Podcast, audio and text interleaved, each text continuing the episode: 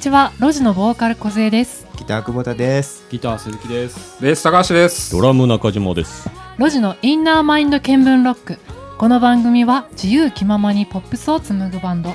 ロジのメンバーがゆるーく雑談するトーク番組です、えーそして今日はゲストをお招きしています。お。音楽ライターの峰大樹さんです。あどうも。音楽ライターの峰大樹と申します。よろしくお願いします。お願いただきありがとうございます。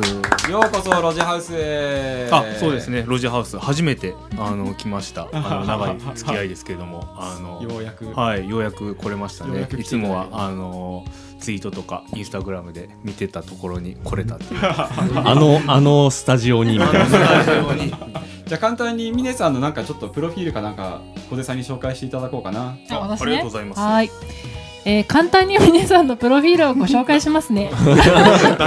棒よ棒読み？台本棒読み歴台本になるとね。えっと1991年大阪府大阪市生まれ同志社大学文化情報学部を卒業し2014年より東京在住。ライターとして音楽やインディペンデントに生きる人にフォーカスした、えー執筆や編集を行う。ミュージックマガジン「ミキキ」「ブルータス」などに寄稿するだけでなくウェブメディア「アンテナ」の副編集長を務める。はいありがとうございます。はいい。何一つ間違ってない。ノブありがとうアシスト。えーとというわけでねあの今回は峰さんの、えー音楽ライターとしての歩みだったりとか、はいあとはこう我々ロジとのね峰さんとの馴れ初めの話とかあれこれ一緒に6人で雑談してみようかなと思うんですけどはい。よろしくお願いします。よろしくお願いします。お願いします。なんか峰さんのことってあんまり聞いたことなかったなと思って、うんうん。だってさ峰さんにいつも俺らインタビューしてもらうけどうん。なんか実は俺らあんま峰さんのこと知らないなと思って。そうですね。何回かねあの、うん。ご飯行かせてもらったりとか、プライベートでもあの、ね、あんま峰さん自分のこと喋んないですよね。いやあのこのライターという勝負なんで、うん。うんなんかせっかくあったからなんか近況聞いておきたいなとか、ね。うん、最近どうなんすかみたいな、うん。なんかこあのついねあの、うん。お酒飲みながらでもそっちベースになってる感じはあります。一説によるとなんか峰さんってうん。高校の時は、だって軽音楽部だったんですよね。そうですね。えっ、と中島さんの前のドラムの,、あの大橋壮っていうメンバーがね今ネルコで頑張ってますけども、えっと、彼自体も、えっと、高校時代の一つ下の後輩で、えっと、大阪の高校で軽音楽部でずっと3年間やってました。その時はギターボーカルで、えーやってて、えー高校でもやってたしライブハウスあの北摂エリアやったんですけどそこのライブハウス出たりとかして、ギターボだったんですね。聞いてみたい。なんかバックホーンとか歌ってましたよ。あバックホーン。コバルトブルー叫んでました。えー、え大学は？どうだったんですか？えっと、大学では、えっと、大学デビューに失敗し、軽音サークルに馴染めず入れず、あそうなんですか。で、辞めて、うわ、バンドできひんってなって、うんだから、で、仲間もいないからバンド組まれへんし、なんか今からちょっと出ていくにも何か、どうやればいいのかわからないっていうことになって、うん。路上とか、うんあんまりこの話したことはないんですけど、弾き語りしてたんですか？路上で。えあの友部正人とか歌ってへとかあとオリジナルとか歌ってた時もあるけどなんかこれ違うなってなって。うんでそこであもうこれミュージシャン無理やから書く方をやった方がいいんじゃないかなと思ってライティングの方に移行していたって感じです。あそうなんですね。うん。でもさそこでよくさ書くっていう選択肢がいやいやいろいろあるじゃないですか。そのうん音楽の関わり方って、うん演者じゃないとしたら例えばそのうんエンジニア的なこととかもあったと思うし。う、ん。なぜなぜライターだったんですか？でもねあの当時高校の時になんかいろいろバンドサイト作るの流行ってたんですね。なんか魔法のアイランドとかみたいなんでそこでなんかいろいろブログとかうん。みたいなことも書いてなんか書くのは好きやなと思っててで音楽に関わりたいけどミュージシャン向いてないなと思った時にえっとまず書いてみようと思ってあの書くことやったらできるんちゃうかなと思ってあの音楽とつながるための音自分で音楽でやらない方法でつながっていく手段として書くことをやってみようと思ってでも音楽ライターのなり方がわからないからあの雑誌に投稿してぐらいしか発想がなくてそれでミュージックマガジンの読者投稿欄とかあのロッキンオンジャパンの読者投稿欄みたいな感じで、雑誌の中でも読者投稿を募集しているメディアにあの普通に文章書いて送りつけてみたってことをしばらくやってて。でもそれで初めて書いたあのソウルフラワーユニオンっていう自分の大好きなバンドの、えっと、ライブレポートがあのミュージックマガジンに載ったんですよね。え一発目で？一発目に載ったんですすごい。うん。あミュージックマガジン載ったなって思って、でその後にえっ、とじゃあロッキングジャパンやと思ってちょっと何回何回か送るけど乗らずにああちょっとあかんなと思っていろいろ微調整しながらやり方変えながら、えっと4回目ぐらいに送った文章がえっとロッキングジャパンの読者投稿欄にも載ってしかもロッキングジャパン今でも多分そうかもしれないですけど3000字で3万ギャラもらえるんですよ。へ多分これ今でも変わってないと思うんですけどであのギャラが振り込まれたんですね。だからあすごい瞬間。うんだからこれをこっちの向いてるんじゃないかな。っー。て思ったのがまあ運の月で。ここまで今自分31ですけどこの年齢まであのやることになってしまったっていう最初のきっかけですね。それが多分二十歳とか、うん。これあれかもね。音楽ライター目指したい人これ今日の回聞いた方がいいかもしれないですね。だからまあなり方みたいなことって全く決まってないし就職みたいなことでもないから。うん。だからどんなやり方どういう行動したらなれるのかみたいなことは模索しながらって感じですね。もちろん今でもそうですけど、うん。でもやっぱ楽しかやっぱ楽しかったんですよねでも書いてて。楽しかったですね。あじゃあやっぱ向いてるんだ。うん、やしバンド向いてないなってもなんか集団行動難しいなと思ったから 一人で音楽続ける方法みたいな、へー。うん、えでも部長だったんですよね高校の時は。確かに。軽音楽部の時部長でしたね。みんなを引き引きって言い方よくないかもしれないけどうん。統率して。いやでもそれも多分うん。あバンドって難しいな。その時は思ってました。よまあ皆さんもそうやと思いますけどね。あー。じゃあそれで初めてギャラもらえて3万円、はいはいはい。でも今現時点で言うと峰さんって今もうライターで生計を立ててらっしゃるわけじゃないですか、えー今フリーランスでやってますね。でもそんなトントン拍子にはいかないっすよね、行かないですねうん。うんだってねしばらくはだってあれでしょ？働いてましたもんね。そうですね、えっと、今紹介していただきましたけど2014年に大学卒業してそこから普通に、あの一般の企業に就職して実際にフリーランスになったのが2年前とかなんでそれまでは普通に会社員しながら、まあ、仕事終わった後で書くみたいな感じのをやってたので。え。でもなんかその仕事しながら夜その書くとか、うんうん、いや忙しくないですか？普通に。いやーでもそれは皆さんも一緒だと思いますけどね。うん。あの忙しかったですよ。でもなんか多分楽しかったから行けてたんやろうなとか仕事、うん、夜ライブ見に行くために仕事フレックスで帰ろうっていうみたいな、うん、気概でやってたから、うん、なんか普通にそれが苦しいとかしんどいなって思う感覚はそんなになかったですね。なるほど。うん。なんかそれをやるのが楽しいことやから。すごい、よっぽど本当向いてたんだな、ん。そこまで。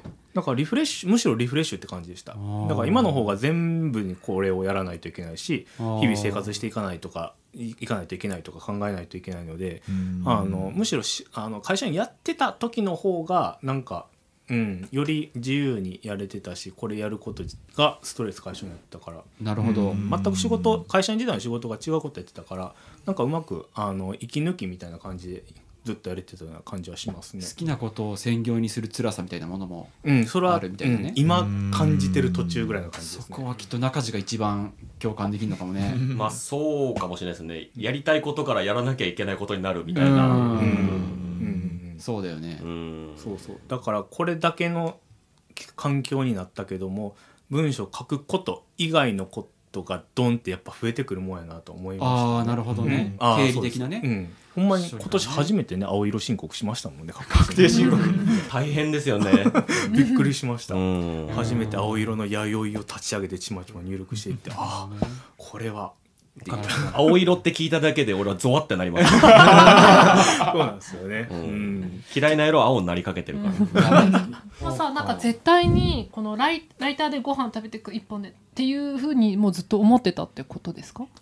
いや無理やなと思ってましたね。なんかいろいろ仕事するにあたってこのままなんか、えっと、いろんなメディアからお金をもらって原稿料だけで食べていくっていうのはなんか徐々に会社員やりながら原稿の仕事もするにあたって、まあ、大体この原稿はまあリア生々しい話ですけどこんだけもらえるんだ、うん。こんだけもらえるんだって理解していく中でいやこれこのままでやってたらあのなんか徐々になだらかに収入あのライターとしての収入が追いついて生活できるってなったらやめようって思ってたんですけど、うん。なかなかそのイメージがキャリアを重ねていっても描けないってなったからあこれこのままのやり方やったら無理なんやってな気づいてじゃあちょっと別のやり方とかを考えないといけないなと思ってなんか書くことだけじゃなくてシステムをシステムというか身の振り方のライフプランを変えないといけないなと思ったからえっといやこのままじゃ無理無理だって思ったのがでかいですね。うん。えそのやり方っていうのはどういうふうに変えたんですか？だからライティングライターとしての活動は今までよりも増やしたい、だけど会社員としての収入がないとできないからこの部分の収入の分をもうちょっと,、えっと避ける時間を増やして、えっとお金も稼げるような転職の仕方。だから自分も専業とは言ってますしメインの仕事は自分の中ではライター音楽ライターと思ってますけど収入の仕方はちょっと音楽にまつわるちょっと別の仕事、まあ、広告みたいなところとかもちょっとやってはいるので。なるほどなるほど。うん、なのであの労働集約型の仕事を、ね、ライターはそうではあるのでそれじゃない方法も模索しながらやってるっていうのがそれは今でも続いてますね。うん、やっぱつまりもうライターとして使える時間をとにかく増やすみたいな。増やしたいから。あー。好きなバンドのこととかって多分いっぱい書けるじゃないですかきっと、うんうんなんかいやでもなんかそうでもないバンドのさうん。うん依頼とか来た時に、うん。ね、きっとね言えないとは思うんだけど、ああでもた全然単純に言え言えますよそれは。全然言えますよ。いやそこのなんかそのあでもそれは断った方がいいです。ああなるほど断ってるんだ。ああなるほどね。断ったりするし自分はあのこれ自分じゃないかもですって言ってあの別のライターさんの横のつながりで紹介したりとか。いやで、うん、知らないと多分自分書けないし好きじゃ好きじゃないと書けないので、ああでもそこやっぱでも正直なんですね。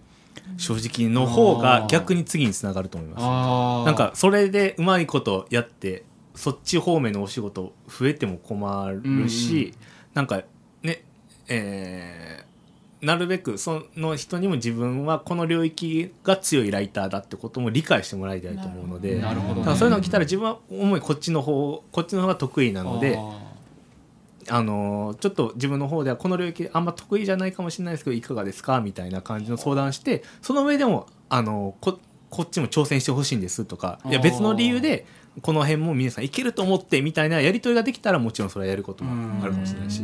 だからそこであののもし自分の今までない部分が来た時の場合はちょっと一個すり合わせさせてもらうみたいな感じですね。でも確かにみえさんが記事書いてる人ってなんか結構共通点としてはさっきの紹介にもあった通りインディペンデントっていうかうん。なんかその寺尾佐穂さんとかボーノボースとかはいはいはい。やっぱそういうその芯があってそういう音楽をやってる人たちのライティングをしてることが多いなってイメージはあって峰さん。そうですね。基本的にあの歌がど真ん中にあるようなしかもポップス。まあ自分のルーツはフォークなのでそこに紐づいた何かの音楽みたいなことをうん。かけるなんか、えー、とインディペンデントみたいな軸でうん。行うことが多いですね。すごい。そこの軸をぶらさずに自分のそうですね。なので依頼あのお話いろんなメディアからおお話しいただくときになんかそこにの軸に引っかかるところたとえジャンルが違ってもそこにあの文脈を理解してくれて、えーオーダーいただく場合はもちろん受ける場合もあるしみたいなところですね。でもこれまあ本当ライターになりたい人とかライターさんのお仕事ってこういう感じなんだっていうのを知りたい人？てかなかなかねライターさんにね。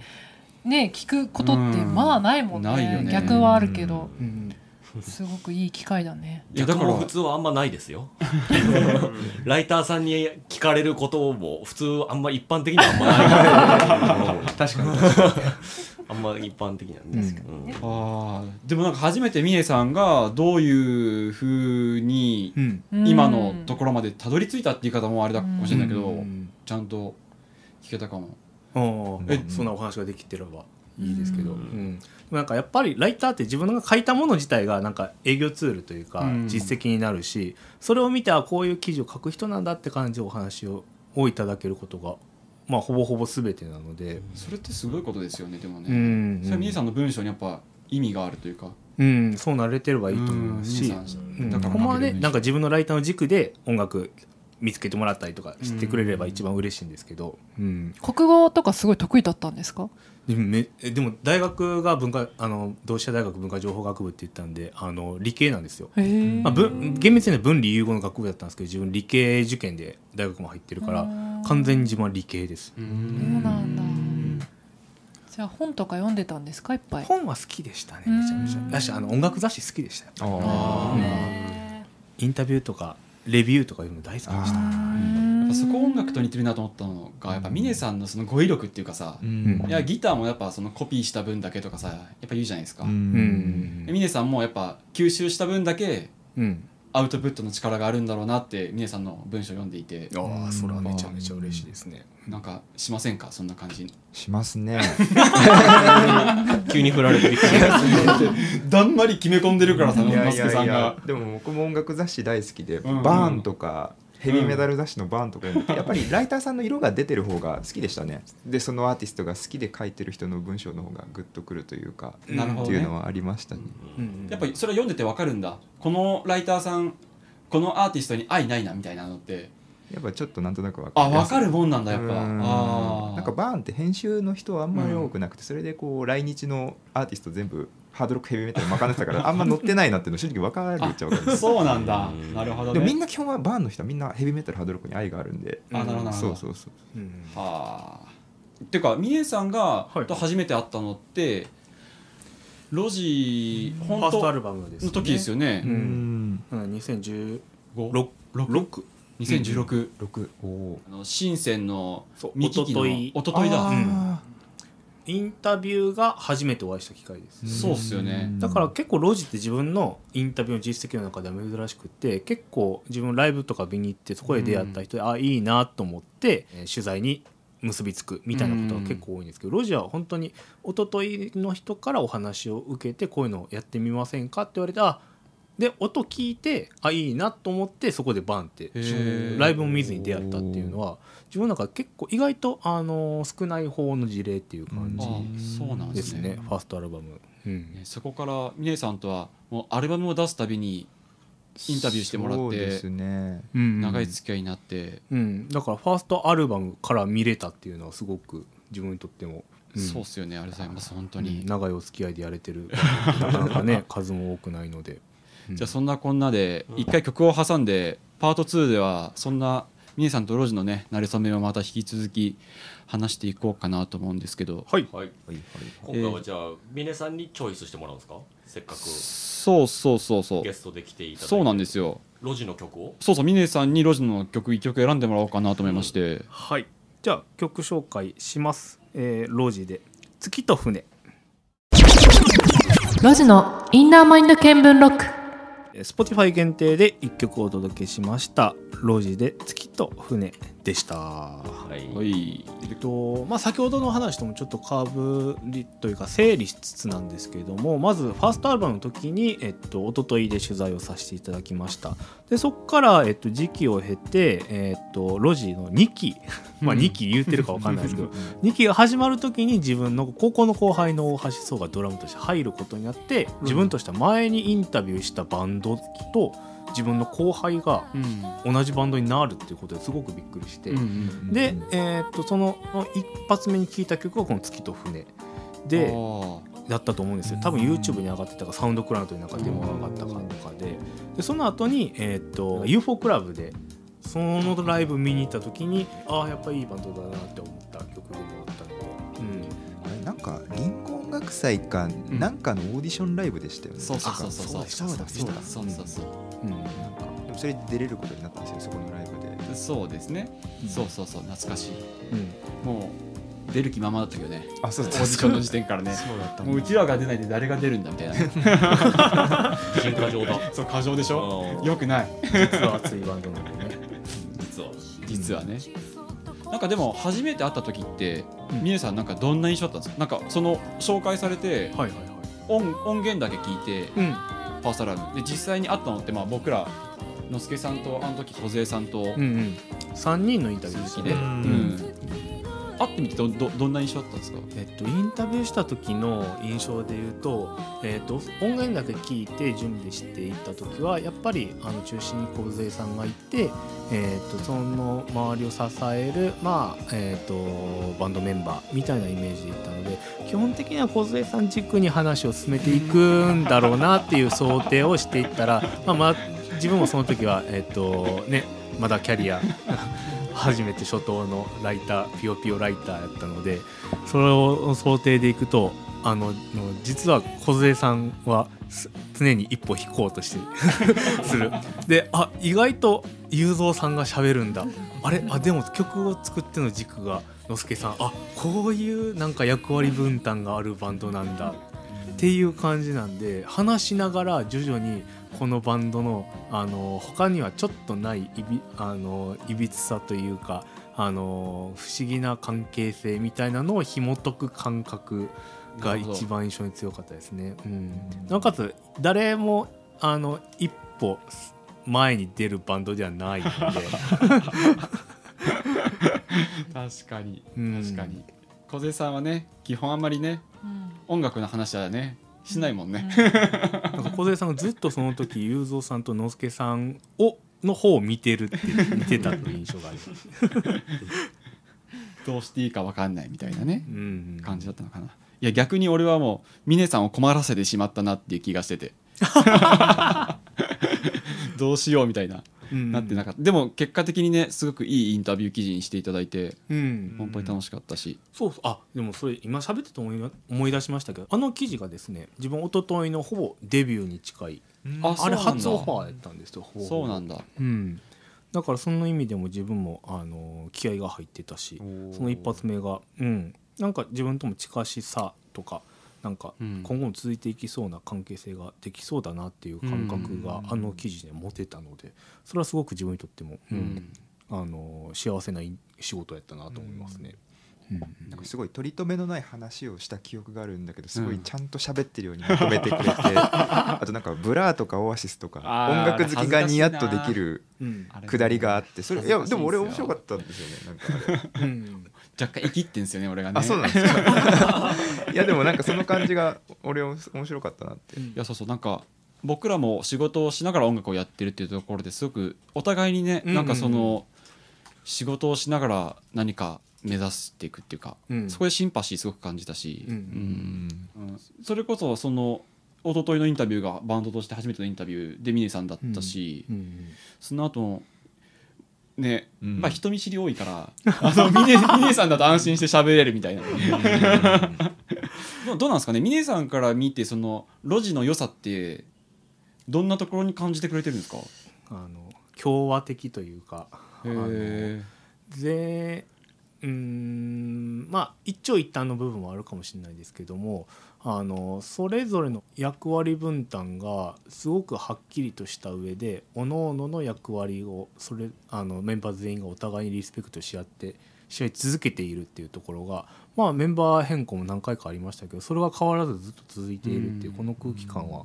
うん、なんかすごいなと思うしそれが音楽にもちゃんと出ているっていうのがすごいところやなと思いますね。うん、嬉しい。ありがとうございます、うん、だからなんか実なんか人見知りの皆さんですけども実は人間的な魅力があの率直に音楽に出ているサウンドに出ているバンドだと思うし。いやそう言っていただけるのは嬉しいですね、うん、新しく中島君にも入ってもらって、そうですね。今までにない路地に、うん、今まさに脱皮しようとしている感じが、まあ、僕自身はあってだから引き続き峰さんにも見ていただけたらありがたいなと思ってます、ね。うん、だからなんか非常に不思議なバンドやなと。なんあのなんかもう自分も30代になりましたけど、うん、あのどんどんまあ言い方難しいかもしれないですけどめっちゃ好きやったバンドやのに自然といなくなっていくとか、うん、解散しちゃったとか、いつの間にか記憶の中からあのいなくなってふっなんかふと思い出した時にああのバンドどうしてるんだろうと思うことも最近増えてきたんですけど、ロジってなんかなんか常に一回消えかけてはまた ふわっと存在感を取り戻していくっていう意味でもなんかすげえ不思議なバンドやなと思ってて。ホタルみたいですね。そうなんですよね。ふわっと光っては消え、うん光っては消え。そうそうそうそう、儚さが。うん。しかもまたねあの今脱皮ってゆうぞうさんおっしゃいましたけど本当にまだ違う形で、ううん。再び再登場していく、うん。うん。みたいなのがまあそれはね全然意図したところではないと思うしあの、ね、望んだ形であるところもないところもあるとは思うんですけども、うん、常に一直線上に自分たちの活動を、ねあの突き進もうとあの再び立ち上がっていくみたいなところがやっぱ一番ロジの好きなところなので、うん、なのであの、ね、また今回新しくライブやったりとか新曲作っていくのもめちゃめちゃ楽しみにしてますよ。こうご期待です本当に、うん。もっともっと良くしていけるしね。もっともっといい路地を峰さんに見ていただきうん、峰さんだけじゃなくてねいろんな方々に見ていただきたいなと思っておりますよね。うん。そうですね、さてさてそん。なこん。なでここいらで一曲また峰さんにあの路地にまつわるものでもいいしまつわらなくても全然いいんですけどなんかはい紹介していただけたらなと思いますはい。Spotify 限定で1曲もう1曲お届けしたいと思います。えー西岡京三さんでジプシーソングです。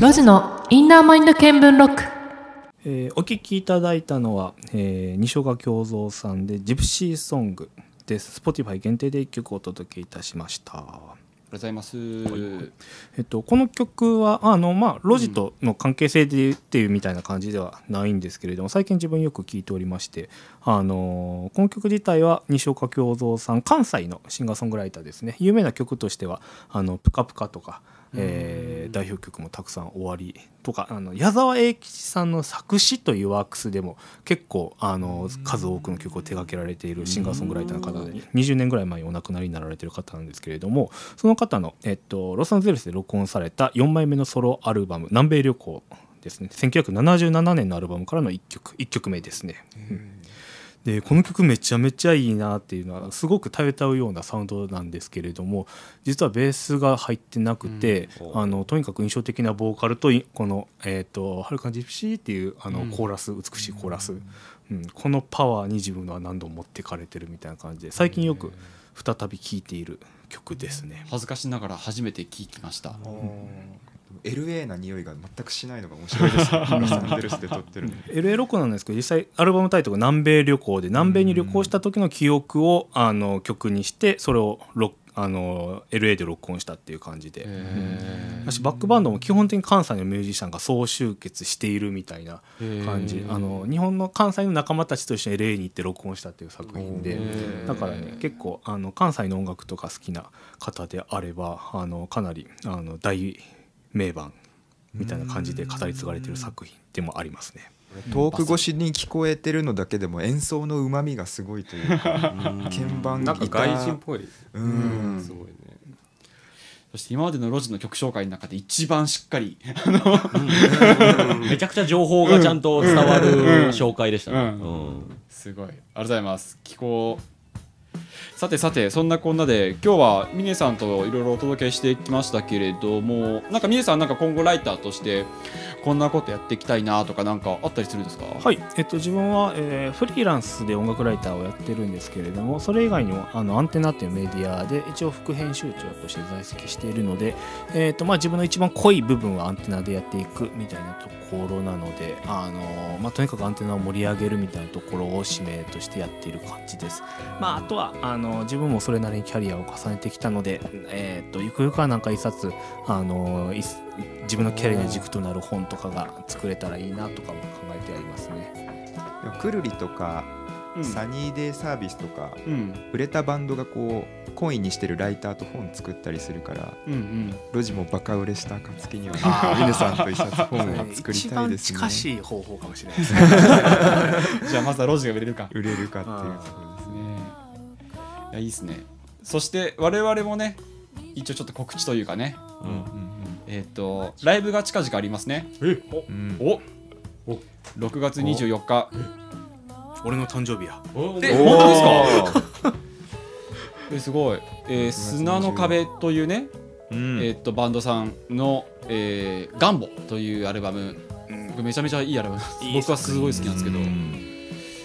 いいバンドだなと思ったらお誘いいただきました。やったー。やったね6月24日土曜日お昼ですね。昼。昼。えーっと下北沢リブハウス。リブハウスぜひぜひ、えー見に来ていただけたらなと思います。お越しください。ね。ロジとその砂の壁と。ああとポ鬼ニーの？の久光さあんポニーの人あいい組み合わせですね。でしょ？でしょ？とか言って。はい。じゃあそんなこんなで皆さん今日本当ありがとうございます。ありがとうございました。ありがとうございました。じゃあ恒例の今日は峰さんも一緒に行きます？